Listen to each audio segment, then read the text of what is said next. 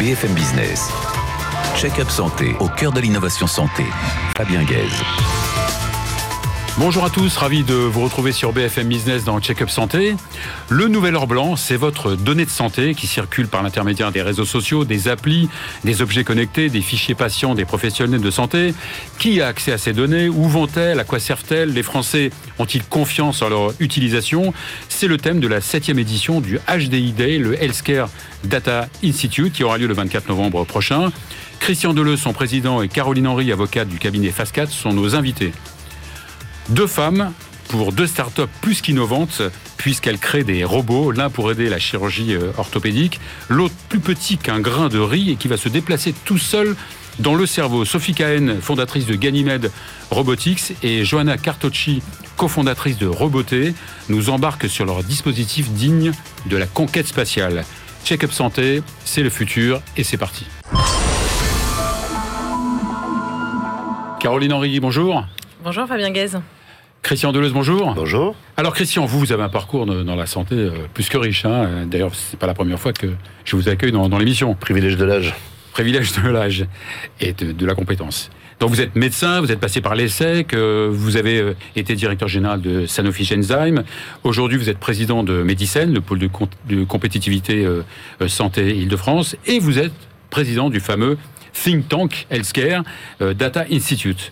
Euh, Caroline, vous, êtes euh, avocate, vous êtes passionnée par l'innovation euh, en santé, vous êtes rompue à la gestion des données les plus sensibles et vous êtes au conseil d'administration aussi du Healthcare Data Institute. Christian Deleuze, quelle est la mission de ce Healthcare Data Institute? On va l'appeler le HDI. Hein, pour... Oui, HDI, c'est bien. Bah, créé en 2015, en fait, il, fait il a fait le constat, il fait le constat que l'usage des données de santé, pour être large, vous l'évoquez, n'est pas toujours ni bien compris ni parfaitement euh, euh, utiliser et qu'il faut s'interroger, il faut faire des recommandations pour favoriser un meilleur usage, euh, à l'usage bien sûr pour les citoyens, mais aussi pour développer un, vrai business autour de et transformer notre système de santé, puisque nous pensons que la donnée de santé est un facteur transformatif important et l'année Covid qu'on vient de passer mhm. l'a partiellement démontré en tout cas. Oui, donc c'est un, think tank, donc c'est composé de, personnalités diverses et variées. Oui, 120, oui, 120 membres aujourd'hui, enfin 60 entreprises et puis une 120 personnes à peu près, mhm. euh, de, venant d'horizons extrêmement variés. C'est ce qui fait la richesse, puisque il y a euh, des, enfin, de, de, la medtech, des entreprises de médicaments, des avocats spécialisés, mhm. des cabinets de consultants, euh, mais on a aussi plusieurs organismes publics qui nous ont rejoints comme le Healthcare Data Hub ou euh, l'INSERM. Mhm. Ou, euh, enfin voilà, donc on a vraiment une, une, très grande richesse, une très grande variété des points de vue. Et c'est de ces débats, puisque euh, débats il y a, que nous mhm.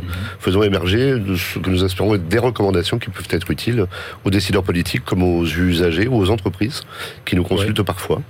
Caroline Henrique, donc un Français sur trois partage des données de santé sur les réseaux sociaux, c'est ça? Mais un Français sur trois partage des données de santé sur les réseaux sociaux. C'est euh, euh, des, sondages qu'on avait fait mener dans le cadre de nos travaux sur euh, les données de santé et les réseaux sociaux.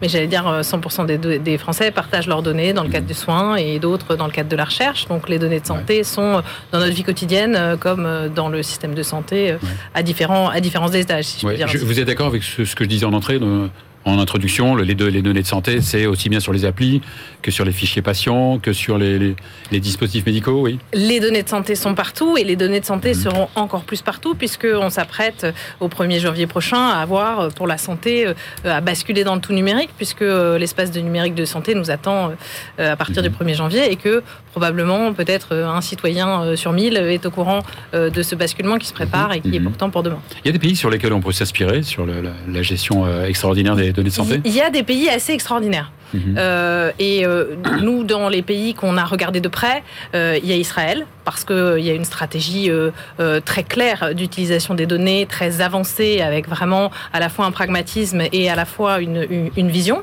Et puis, il y a surtout l'Estonie, qui est un tout petit pays, qui lui a travaillé une transformation numérique de l'État après la chute de l'ex-URSS, qui a cet avantage d'avoir une toute petite population, mais aussi cet avantage de s'y être pris très tôt et d'avoir impliqué les citoyens très tôt dans la transformation de l'État et donc d'avoir un système de santé extraordinaire, complètement numérisé, euh, mhm. avec des données qui sont euh, euh, peut-être beaucoup plus, beaucoup mieux collectées et beaucoup mieux exploitées que ce qu'on fait aujourd'hui. Donc vous êtes une spécialiste de la data, des données euh, de santé, des données sensibles. Hein, par définition, une donnée de santé, c'est une donnée sensible. Comment réguler, comment gérer, comment inspirer confiance aux citoyens? Sur ses propres données de santé Alors ça, je crois, Christian, c'est vraiment la question qu'on a voulu euh, euh, se mhm. poser cette année pour plusieurs raisons. Parce que c'est une année de débat citoyen, c'est une année présidentielle, et aussi parce que euh, on a fait le constat que d'une part, des choses extraordinaires étaient en train de transformer la santé, d'autre part, on avait très peu de connaissances de ces sujets dans la population générale, avec au milieu de cela une presse qui euh, en parle euh, à la portion congrue, mais qui en général parle des moments où ça se passe pas bien, et finalement avec euh, un prisme qui n'est pas global et qui ne permet pas à chacun de trouver bien sa place dans le système qui est en train de se construire. Christian, qu'est-ce que la pandémie de Covid, hein, bien sûr, nous a, nous a appris?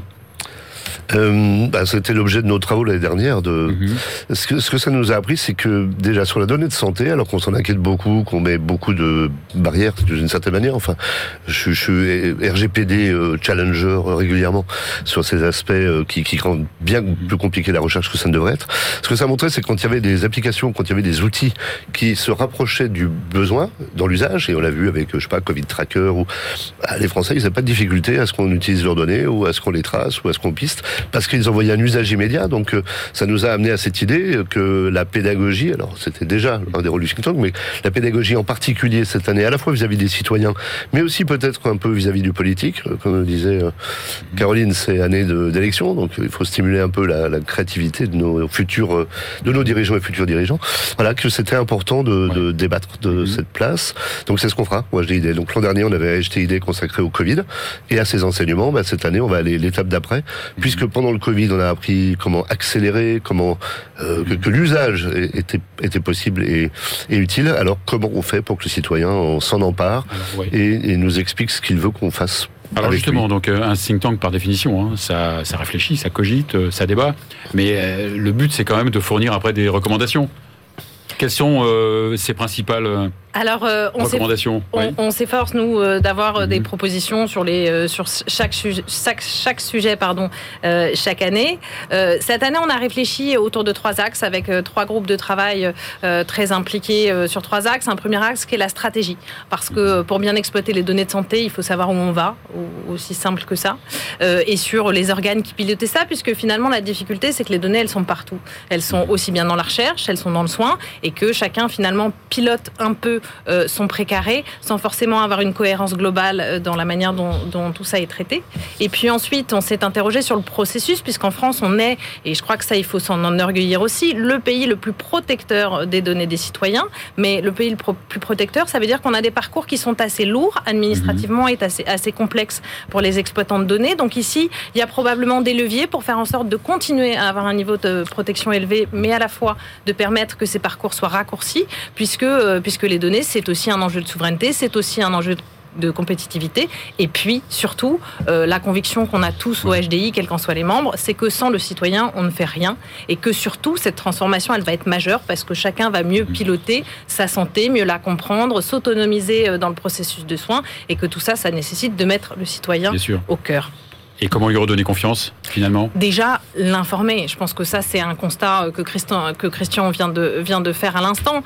Euh, on ne sait pas. Nous, on a travaillé euh, dans le cadre de cet événement sur un micro-trottoir. Poser des questions aux gens. Quel est votre niveau d'information? Est-ce que vous savez ça, etc. C'est extrêmement instructif. C'est-à-dire que la réglementation a prévu des mécanismes très complexes, très précis sur l'information, mais finalement, on n'a pas euh, la big picture, diraient les Américains. On ne sait pas quels sont les usages, on ne sait pas quels sont les enjeux, on ne sait pas quels sont les bénéfices collectifs, individuels. Former, informer, faire participer et puis donner des moyens de contrôle effectifs à chaque citoyen pour être exactement sûr de qui traite ses données, comment il le traite et d'avoir du pouvoir, le sentiment de pouvoir sur les choses qui est évidemment euh, un facteur d'acceptabilité. Christian, je parle toujours du, syndrome Astérix. Le français est toujours un petit peu rebelle, un petit peu suspicieux, donc c'est pas plus difficile de, lui de redonner euh, cette confiance envers les données de santé? Bah, Ma perception, c'est qu'il est plus mal informé qu'en mmh. problématique de confiance. Moi, je crois pas qu'il n'ait pas confiance.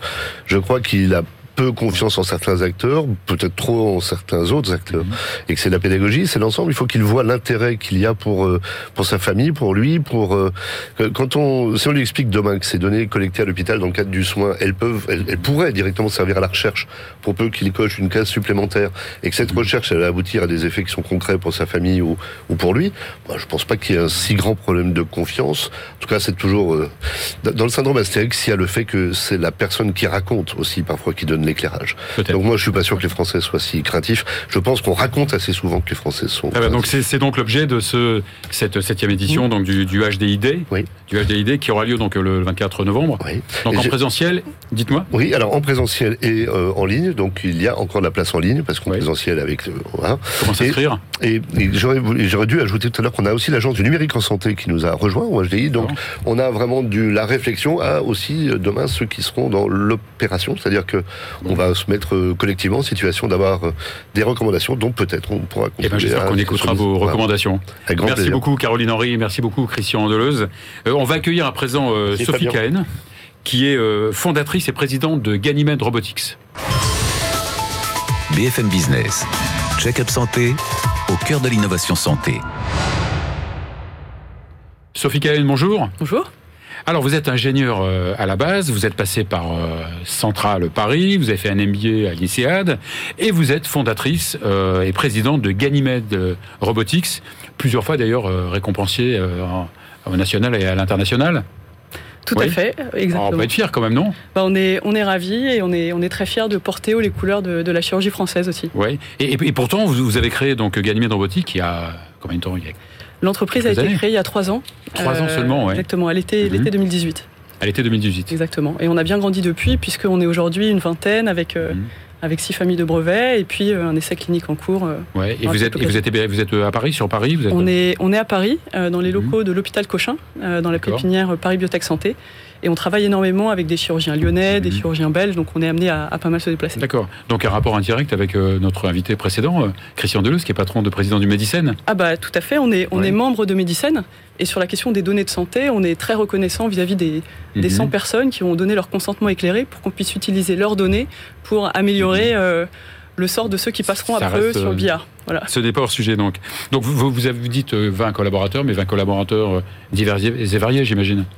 Euh, bah, on est du chercheur au développeur. Exactement. Après mhm. aujourd'hui, on est on est presque tous ingénieurs chez Ganymede. On est en train de structurer les fonctions euh, euh, marketing, qualité réglementaire, et on travaille avec un réseau incroyable de, sous-traitants, de mhm. partenaires. et d'experts techniques répartis dans toute la France. D'accord. Alors pour l'instant, donc vous ciblez le, le, genou, l'arthrose, la gonarthrose, l'arthrose du genou, donc et la, et la pose de prothèse de, de genou, c'est ça? Exactement. Donc c'est fréquent, non? C'est très fréquent. Donc, on, développe effectivement une, plateforme technologique euh, de robotique collaborative dédiée aux opérations d'arthroplastie, donc de pose de prothèse, avec une première indication euh, qui est sur la prothèse de genou. Euh, qui va doubler dans le monde, passer de 2 à 6 millions, enfin tripler du coup, dans la décennie qui vient, mhm. rien que dans l'OCDE, avec une croissance à deux chiffres dans, mhm. certains pays en Asie, la Chine, l'Inde, etc. Et du coup, un immense besoin de simplifier et fiabiliser l'opération. Alors justement, donc vous fabriquez donc un, robot, donc dans cette indication, hein, mais un robot qui bouleverse un petit peu les techniques chirurgicales euh, classiques. Exactement. Mhm. Euh, on, bouleverse les habitudes de deux manières. D'abord sur, euh, sur l'histoire, on est une, une medtech française qui a été pensée et financée mhm. dès le départ par des, des grands chirurgiens qui ont fait des milliers d'opérations et qui ont bien vu ce qui marchait, ce qui marchait pas et ce qu'ils avaient envie de léguer à leur pratique. Donc ça, c'est suffisamment euh, inhabituel pour être mentionné. Mhm. Et ensuite, effectivement, sur la, sur la technologie, euh, on a déposé, je le disais en introduction, six familles de brevets. Il y en a une demi-douzaine encore qui est en, rédaction aujourd'hui. Euh, pour complètement repenser la manière dont mhm. cette opération est, réalisée aujourd'hui, avec un robot qui, est, qui a des yeux, qui voit la scène chirurgicale et qui est capable d'en déduire des choses qui alimentent des algorithmes qui permettront de, de détecter et localiser les os dans l'espace de manière non invasive, c'est-à-dire qu'on n'a pas à euh, insérer des trucs dans le patient euh, un peu partout, et de manière non irradiante. D'accord, mais qui, justifie d'abord l'utilisation peut-être de l'imagerie pour comprendre un petit peu avant euh, comment poser là Oui Tout à fait, tout mhm. à fait. On croit beaucoup à la, planification dans tous les domaines de, la vie et du business, y mhm. compris en médecine et en chirurgie. Et donc la, manière dont, on fonctionne, effectivement, se base sur une planification préopératoire en 3D. On parle beaucoup d'imagerie multimodale. Oui. C'est appliqué plusieurs, plusieurs techniques. Donc, il y a le robot, mais il y a aussi le, logiciel, la plateforme. C'est bien ça, non? Exactement. Oui. Euh, bah, la, partie logicielle qui est d'ailleurs en essai clinique aujourd'hui, euh, mhm. c'est ça que je, mentionnais euh, tout à l'heure. On, parle de robotique, mais on est presque aussi avant tout une boîte de vision par ordinateur. Donc la vision par ordinateur, c'est l'intelligence artificielle et, et l'algorithmie appliquée à la compréhension et l'interprétation de scènes visuelles, qu'elles soient en 2D, en 3D. Et ça, euh, c'est un point fort de, notre recherche et de notre développement, mhm. euh, qui est euh, quasiment ce qu'il y a de, plus différenciant dans notre approche. Mais pour bien comprendre, le, robot est à côté du, à côté du chirurgien. Le chirurgien n'a pas de, lunettes de réalité virtuelle ou de réalité augmentée, non. pas besoin. Il, pourrait, mais nous on croit d'abord que les robots autonomes c'est pas pour demain. Mhm. L'humain reste au bloc, au bloc opératoire, le chirurgien reste au bloc, mais on peut lui simplifier la tâche mhm. en, en l'aidant euh, à, accomplir les gestes qu'il a lui-même planifiés euh, de manière plus précise et plus rapide. Peut-être en localisant des, zones qu'il ne pourrait pas voir directement ou... Exactement. Exactement. En faisant certains calculs, la chirurgie, ça fait appel à tous les sens. Les chirurgiens vous le diront, vous le savez sans doute. Mhm. Euh, Louis, Louis, le toucher, la vue. Euh, déjà, si on peut euh, faire tous les calculs relatifs au positionnement 3D, 3D d'eau dans l'espace qu'on ne voit pas intégralement, euh, on laisse le champ libre au chirurgien pour l'application de son expertise. Mhm. Donc vous avez un certain recul maintenant quand même? Oui, un petit peu. Oui, j'espère. Oui, oui, tout à fait. Donc ben, je veux dire, le, chirurgien vous dit que ça vraiment ça améliore, ça... Ah oui, ben, on a fait, suis, l'équipe dont je suis extrêmement mhm. fier on a fait une vingtaine, enfin 17 exactement, journées intégrales euh, de tests d'utilisation et d'ergonomie euh, dans nos locaux au labo. On a fait quasiment autant de tests euh, précliniques, donc sur sujet cadavérique, à l'école de, mhm. chirurgie de, Lyon-Sud et bientôt au Fer à Moulin à Paris. Donc on commence à avoir un grand recul de chirurgiens co-concepteurs et de chirurgiens dits candides, c'est-à-dire qui n'ont pas participé au développement. Et de chirurgiens satisfaits. Ah, ils sont enthousiastes. Et d'ailleurs, cette année encore, on a, on a fait entrer au capital deux chirurgiens euh, internationaux, euh, un Australien et un Belge, qui voulaient absolument investir après avoir testé le prototype. Oui, donc même les chirurgiens investissent dans votre ah bah, société. Nous, c'est une, validation tellement forte de ce qu'on fait qu'on est ravis de les accueillir au capital. D'ailleurs, si on a qui nous regardent. on, va, on va en reparler. Donc, donc vous, êtes, vous êtes au niveau d'essais cliniques. Quand vous pensez commercialiser vos produits euh, fin 2023, début 2024. Ah oui, donc en euh, Europe, très bientôt quoi. Très bientôt. Euh, on est, mhm. on est en, phase de, de, finalisation de la conception. On a commencé l'industrialisation et du hardware, et de la partie mhm. mécatronique et du logiciel. Oui, j'ai vu que vous veniez, veniez d'avoir une, une, énorme subvention. Bah, on a la chance d'être soutenu par les pouvoirs publics mhm. en France et en Europe euh, depuis notre fondation, puisqu'on est lauréat ILAB 2019, mhm. euh, qu'on a bénéficié d'un certain nombre de récompenses. Mais là, effectivement, c'est vraiment plus que la cerise sur le gâteau. On, vient d'être sélectionné parmi 12 entreprises françaises et 65 en Europe pour un financement européen d'une valeur totale de 12 millions et demi d'euros. Euh, 2,5 en subvention mhm. et 10 en investissement capital. Vous allez pouvoir changer de voiture Donc c'est le programme donc d'accélération du Conseil européen d'innovation, c'est ça? Exactement. exactement. EIC, oui. Mm. Une, reconnaissance euh, assez, assez, fantastique. Il y, a des, il y a des milliers de candidats. Euh, et, mm-hmm. et, là, on est vraiment en plein dans les thématiques européennes de la, la, robotique pour la santé, une forme de, souveraineté technologique, mhm. dans un domaine où malheureusement, il y a énormément d'excellents acteurs en Europe et en France. Je pourrais citer des dizaines de boîtes fantastiques en robotique chirurgicale, mais très peu d'acteurs euh, d'acteurs majeurs qui, émergent de manière consolidée. On les citera en offre, on les invitera euh, dans les prochaines émissions. Avec et donc vous êtes toujours à la recherche quand même de, de, de levée de fonds supplémentaires? Tout à fait. Là, on, commence à, enfin, on réfléchit. On a commencé à travailler à notre troisième levée de C'est important de dire euh, à l'antenne. Ah, tout à fait. Mhm. On, accueille toutes les bonnes volontés, enfin presque toutes. Mhm. Euh, on a, on a déjà réalisé deux levées de fonds, donc et puis un certain nombre de, financements aussi en, non dilutif, donc en mhm. subvention ou en prêt bancaire. Euh, aujourd'hui, bah, grâce à la subvention, la subvention et l'investissement européen, bah, on, se, on se remet en route pour trouver des co-investisseurs qui soient eux spécialistes de la, du monde de la santé, voire de la robotique chirurgicale. Euh, et qui puisse euh, complémenter cet investissement. J'ai aucun doute, euh, aucun doute sur les prochaines levées de fonds. Aucun doute. Merci beaucoup, Sophie Cahen. Merci à vous. Merci beaucoup, fondatrice de Ganymede Robotics. On va finir en, beauté avec Roboté. je, suis désolé pour le jeu de mots nul. et sa cofondatrice, Johanna Cartocci. BFM Business. Check-up santé au cœur de l'innovation santé. Johanna Cartocci, bonjour. Bonjour. Alors, vous avez cofondé avec Bertrand Duplat euh, la start-up Roboté, qui s'écrit comme beauté. Oui. Euh, en, en 2017, c'est bien ça? C'est ça. Oui. Bah, je suis vraiment ravi de vous, vous inviter. Euh, d'une part, pour votre incroyable micro-robot, c'est mhm. hallucinant, mais aussi pour votre parcours incroyable, atypique. Qui, prouve que quand on est ouvert, quand on est smart, hein, on peut passer d'un univers à l'autre. Vous êtes interprète, vous parlez six langues, vous avez été comédienne de théâtre et de, cinéma. Comment on passe de, du, de cet univers au robot? Des rencontres. Des rencontres, ouais. principalement des rencontres et une grande curiosité personnelle. Vous n'avez pas joué dans Star Wars, c'est non, non, ça. Non, non, non. donc avec votre cofondateur, donc vous révolutionnez le, monde de la médecine. Euh, on aime penser ça, oui. effectivement, on crée quelque chose qui n'existe pas. Donc, mhm. si... Alors justement, donc vous fabriquez donc un robot, mhm. un micro-robot. C'est pas un nano-robot, c'est un micro-robot. Pourquoi micro Il fait quelle taille à peu près? Il, euh, il varie entre les 2 mm et 0,8 ah oui, d'accord. Donc c'est vraiment plus petit qu'un grain de, riz. Oui, absolument. On a du mal donc, à le voir. Donc ce robot, ce robot, il est armé de, produits médicamenteux qui va délivrer dans des, dans des zones qu'on aura ciblées. C'est bien ça Alors, le, micro-robot a pour but de euh, atteindre des zones difficiles d'accès aujourd'hui dans, le, corps humain corps plus largement, mhm. et principalement le, cerveau, effectivement, parce qu'il y a un grand besoin de précision. Il y a des zones qu'on atteint très très difficilement, mhm. euh, et donc euh, de nombreuses pathologies pour lesquelles on n'a pas de traitement. Et euh, il y a une tendance vers des solutions locales aujourd'hui, et justement ces solutions locales, qu'elles soient mhm. des, des, des, outils de mesure ou que ce soit des, des cargos de molécules ou des thérapies, thérapies géniques, immunothérapie ou des thérapies cellulaires, elle, euh, elle, manque d'un moyen de délivrance. Mhm. Donc nous, on est en train de développer ce micro-robot pour qu'il soit le moyen de délivrance, pour qu'il puisse amener sur place la thérapie, mhm. avoir moins d'effets secondaires et qu'il euh, qu'il puisse le délivrer de manière minimalement invasive. Comme Elon Musk, le, robot autonome.